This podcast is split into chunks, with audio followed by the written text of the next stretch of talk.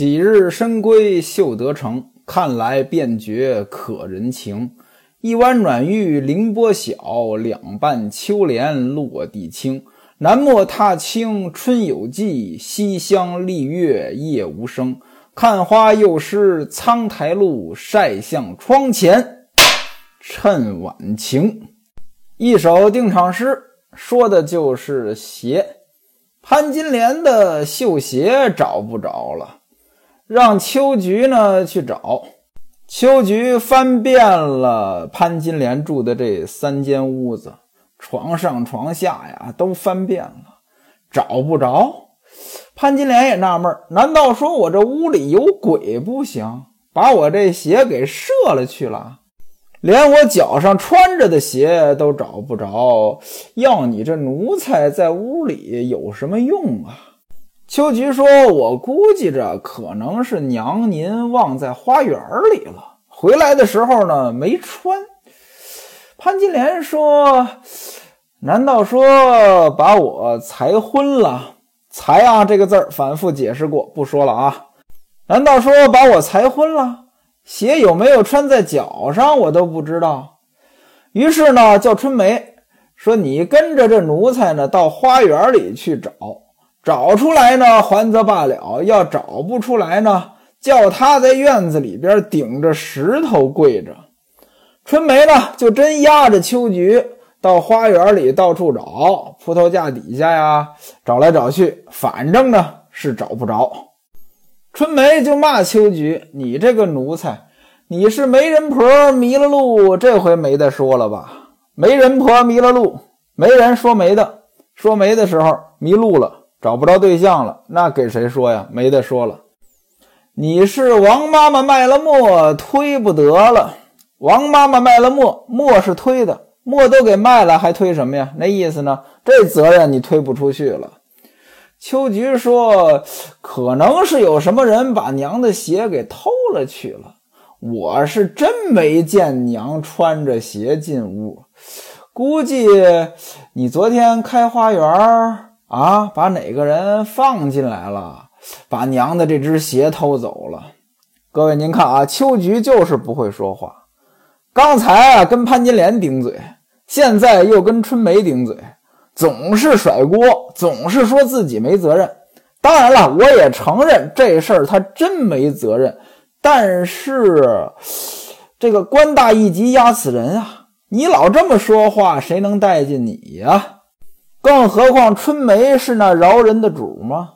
当时就啐了秋菊一脸：“你这个贼见鬼的奴才，又把锅甩到我身上来了。”六娘叫门，我还能不开吗？啊，我给六娘开个门，就放人进来了。这铺盖都是你收拾的呀，你拿进屋里的呀，你不精心，还在这顶嘴。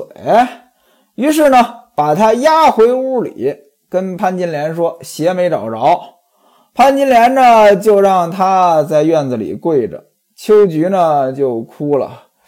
哎呀，说我还是再到花园里找一找吧。我找不着，娘您再打我呗。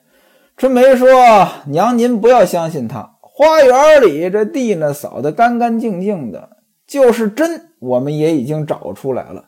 到哪儿找鞋去呀？”秋菊说：“我但凡要找不着，叫娘打我就是了。你何必在旁边撺掇娘呢？”潘金莲说：“那好吧。”春梅啊，你跟着这奴才，看他到哪里去找。春梅呢，又拉着秋菊到了花园，假山底下呀，花池边啊，墙根底下呀，找了一遍，没有。这秋菊也慌了。春梅呢，呱呱给俩大耳刮子，拉回来见潘金莲。秋菊说：“哎呀，那个还有那个雪洞里没找呢。”春梅说：“那藏春屋那是爹的暖房啊，娘一般不会去那里。你还说到那里去找？我看你找不出来怎么办？于是押着他呢，又到了藏春屋的雪洞内。正面呢是一张坐床。什么叫坐床呀？就是不是睡觉的，平时坐着的。”旁边呢有茶几，找来找去呢也没有。还有一个书箱要翻。春梅说：“这书箱里都是爹的拜帖纸啊，娘的鞋怎么会到书箱里呢？你呀，你就是在这儿拖延时间。你要是把这翻乱了，我告诉你，爹又打你一场，我看你怎么死。”春梅呢就埋怨秋菊，秋菊呢也不还嘴，就在这找，找了好一会儿，突然间听秋菊说。这不是娘的鞋吗？只见在一个纸包内裹着一些棒儿香和排草。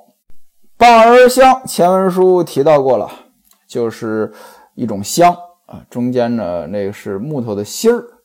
排草又叫排香草，这两种东西呢，这都是有香味儿的，放到屋子里边啊，就能让屋子里边香。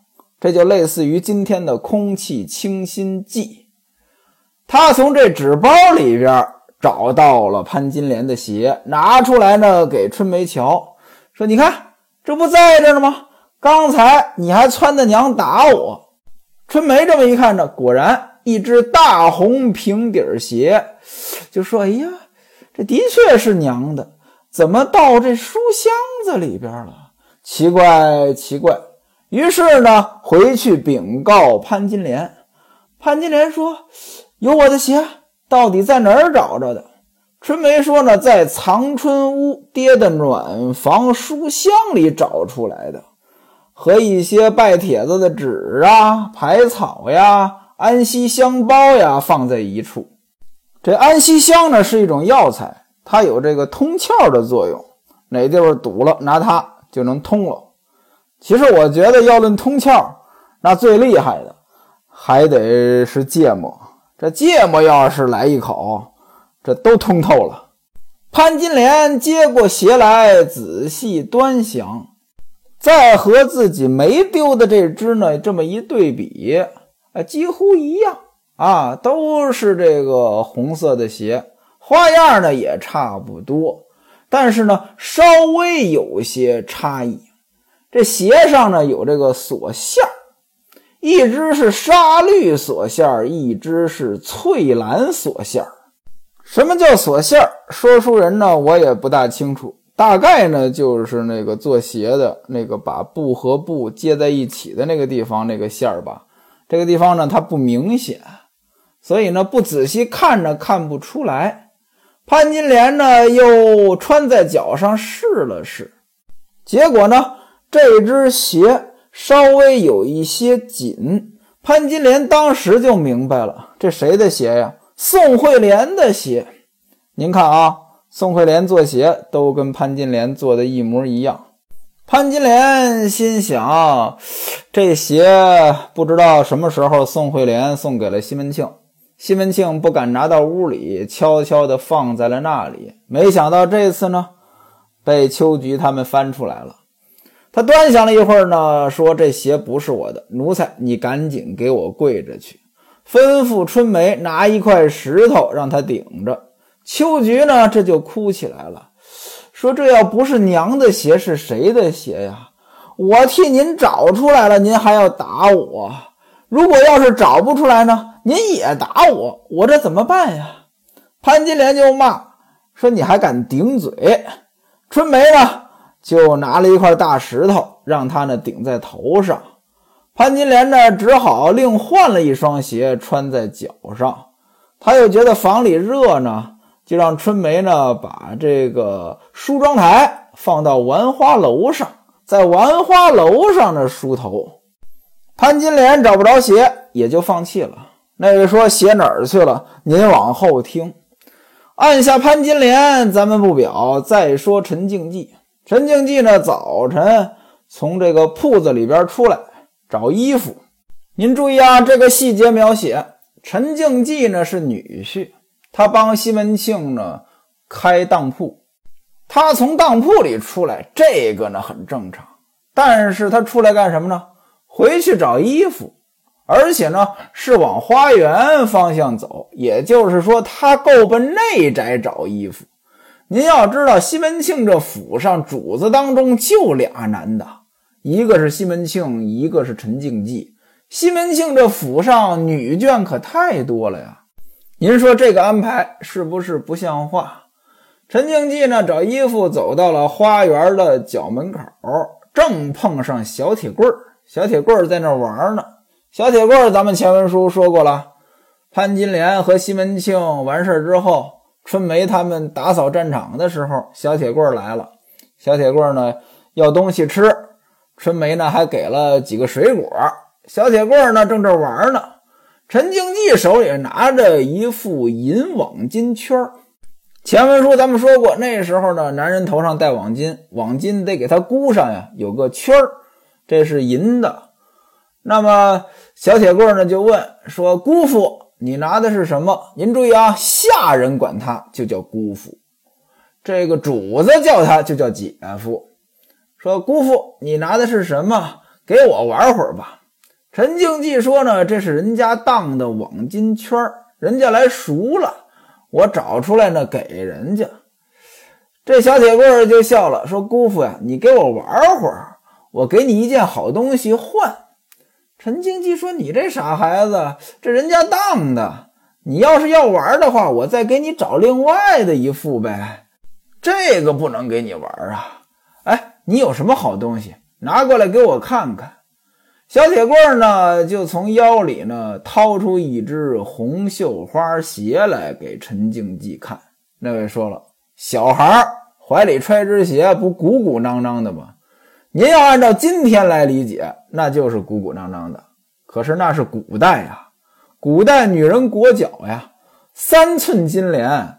潘金莲的脚小是有名的呀，所以这个鞋呢很小，肯定呢是能揣在怀里的。”这小铁棍就把一只红绣花鞋拿出来给陈静济看了。陈静济一看，说：“这哪儿的？”小铁棍说：“姑父，我跟你说啊，我昨天在花园里玩，看见俺爹，俺爹西门庆吊着俺五娘，吊着潘金莲，两只腿在葡萄架下摇摇摆摆。小孩嘛，他只能看到摇摇摆摆，他不懂啊。之后呢？”爹就进去了，我找春梅姑娘呢要果子吃，在葡萄架下拾了这只鞋。陈静济把鞋拿在手里，这么一看呢，这双鞋呢很精致，弯弯的呢就像天边的新月，红色呢就如同那个莲花。把它放在手中呢，刚刚三寸，马上就明白了。这是潘金莲的鞋呀，于是就说呢：“你给我，明天呢，我找一对好圈呢给你玩。”小铁棍说：“姑父，你可别骗我，我明天可找你要。”陈静济说：“呢，我怎么能骗你呢？”小铁棍呢就一边玩去了。陈静济把鞋放在袖中，就想了：“我几次挑逗他。”他就是潘金莲呀！我几次挑逗他，他这嘴上倒是不拒绝，但是想办正事儿吧，他又好像不愿意。没想到啊，这是老天爷给我机会呀！此鞋落在我手中，我好好挑逗他一下，不怕他不上账。您看啊。这陈静济就属于不自重了。当初西门庆说的挺好呀，啊，我这也没儿子，以后呢，要是生不出来，这片家业呢都是你的。而且西门庆对陈静济的办事能力很满意，陈静济自己不珍惜呀，这事儿你能办吗？再说了，以你的身份。找个女的，这不费事儿吧？更何况在那个年代，作为一个有钱的男的出去有女人，这也不违法，这也不违反道德。你说你何必盯着你的岳父的小老婆呢？是我承认潘金莲好看，可是。你这你不忍，你这不是对你的大好前程不负责任吗？有人说了，西门庆呀，之前跟陈静济说的话，什么以后呢没儿子，家业就交给他，就是画饼。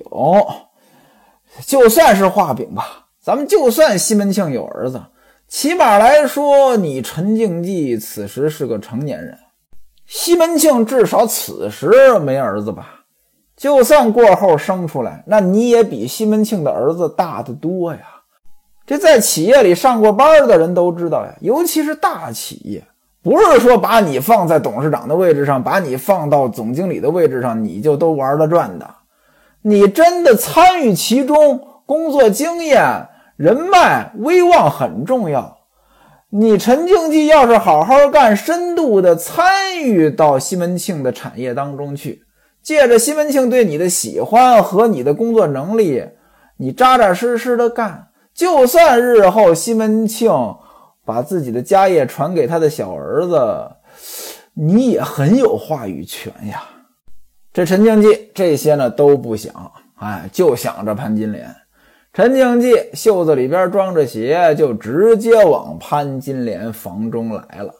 从影壁墙转过来，一眼就看到秋菊在院中跪着。他呢，还拿人家开玩笑：“哎呦，我的小大姐，怎么了？你这是当兵了？新兵蛋子搬石头呀？”那位说了：“什么叫新兵蛋子搬石头？那过去啊，当兵你也得干苦力啊。刚来的新兵干最重的活一些搬石头的活呢，就是新兵来干。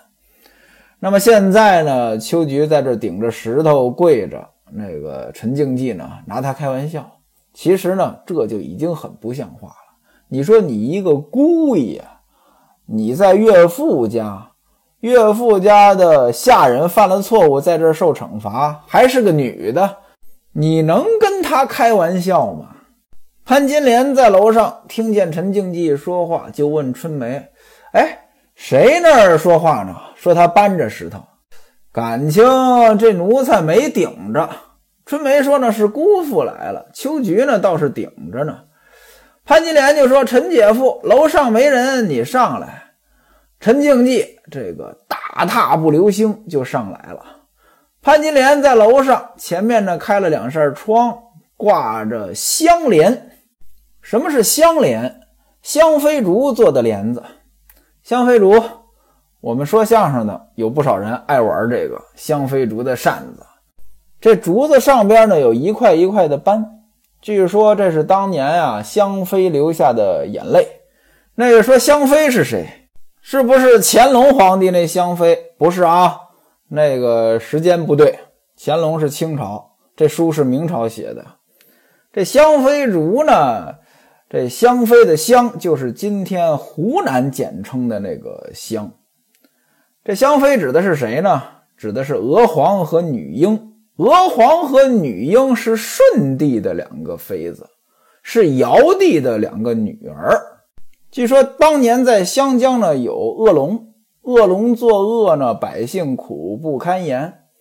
这舜帝呢就要去灭了恶龙，结果呢这娥皇和女英呢在家里边就等着舜帝回来，左等也不来，右等也不来。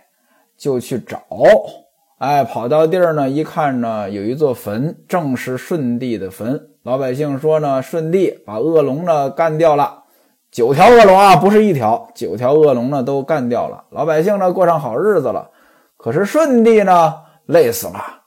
娥皇和女英一听这个哭啊，眼泪呢落在了当地的竹子上，竹子上呢就有这个泪痕，这就是香妃竹的来历。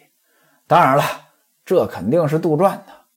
我觉得呢，很多的营销呢，其实就是编故事。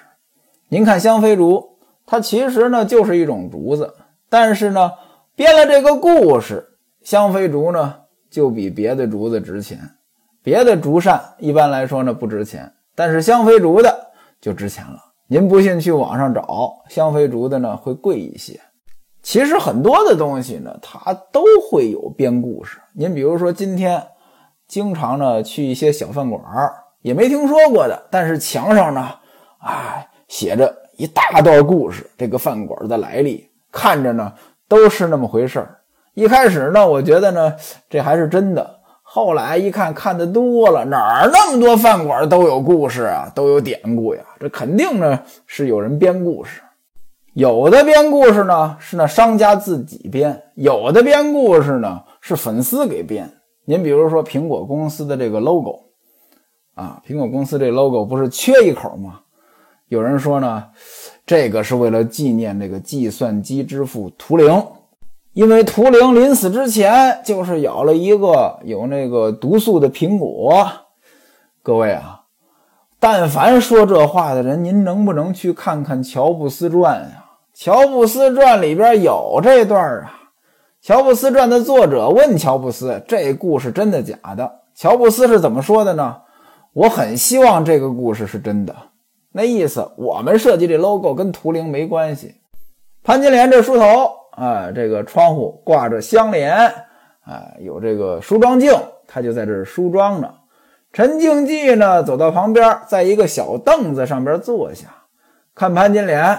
头发好黑油油的，这头发呢也长啊，都能拖到地上，看着呢怎么看怎么好看。原文写潘金莲呢就是活观音。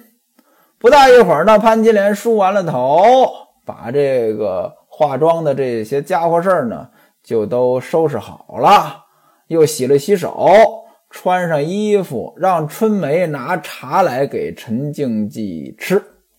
您注意啊，潘金莲穿上衣服，那也就是说梳头的时候穿的应该挺简单的。按理说呢，这年轻的岳母和女婿之间能不备着点吗？没有，很随便。陈静济看着潘金莲，就在那儿笑，不怀好意的笑。潘金莲就问姐夫：“你笑什么？”陈静济说：“哎呀，你是不是丢了什么东西了呀？”潘金莲说：“你这个短命鬼儿，我丢东西了，关你什么事儿？你怎么知道的？”陈静济说：“你看，我这好心当了驴肝肺了，你倒骂起我来了。啊，照这么说的话，那我走了。”起身呢，就要往下走。潘金莲一把拉住他，说：“你这短命鬼啊，你还端起来了啊？来旺的媳妇儿死了，你这没盼头了。”啊，到这儿来找我来了。那位说这句话什么意思呀？前文书咱们说过呀，这正月大伙儿出去玩，就陈静济和宋惠莲两个人斗来斗去。那潘金莲呢，估计有点吃醋，那意思你跟来旺的媳妇儿不玩的挺好吗？现在来旺的媳妇儿死了，你来找我来了。潘金莲接着问说：“你猜我什么东西丢了？”陈静济从袖中取出这只鞋，说：“你看这是谁的？”潘金莲说：“哎呀，短命鬼啊！原来是你偷了我的鞋了，我还打我的丫头呢，我让她这个劲儿的找啊。”陈静济说：“你的怎么到我手里了？”潘金莲说：“我这屋里还能有谁来呀？”肯定是你偷偷贼眉鼠眼的进来了，就偷了我一只鞋。陈静济说：“你老人家是真不害羞呀！我这两天来过你屋里嘛，我怎么偷的？”潘金莲说：“好，好，好啊，我不害羞啊。等你爹回来，我跟你爹说你偷了我的鞋。”陈静济说：“你老拿爹来吓唬我。”潘金莲一提西门庆，陈静济呢还真害怕。潘金莲说：“嘿嘿，看把你吓的啊！你明知道你爹跟来旺的媳妇儿两个人，这个有那个事儿，你怎么还敢调戏来旺的媳妇儿啊？我看你那时候一点都不害怕呀！啊，说这鞋吧，如果不是你偷了我的鞋，这鞋怎么到你手里的啊？趁早如实招来，把鞋还给我，这算你便宜。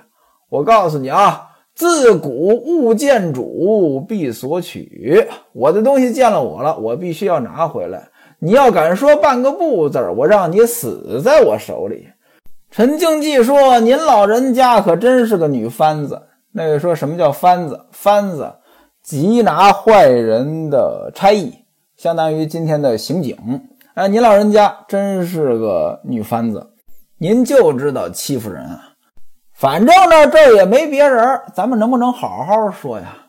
您既然要这只鞋，那您得拿一个东西跟我换，不然呀，反正我是不给您。”潘金莲说：“呵，短命鬼啊！我的鞋本来就应该给我，还让我拿东西跟你换，我拿什么跟你换呀？”陈静济说：“五娘。”您把您袖中的手绢赏给我吧，儿子就把鞋还给您。潘金莲说：“要不然我赶明儿再另外找一个手绢给你。这手绢你爹他平常他见得着啊，这我要给你不好吧？”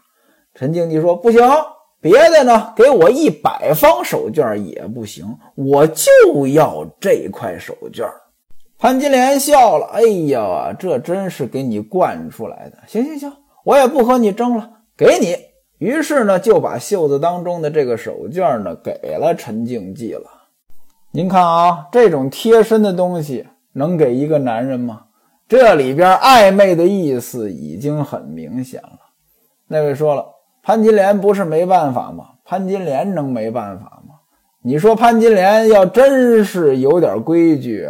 不给怎样呀？回来跟西门庆说，陈经济拿了我的鞋了啊！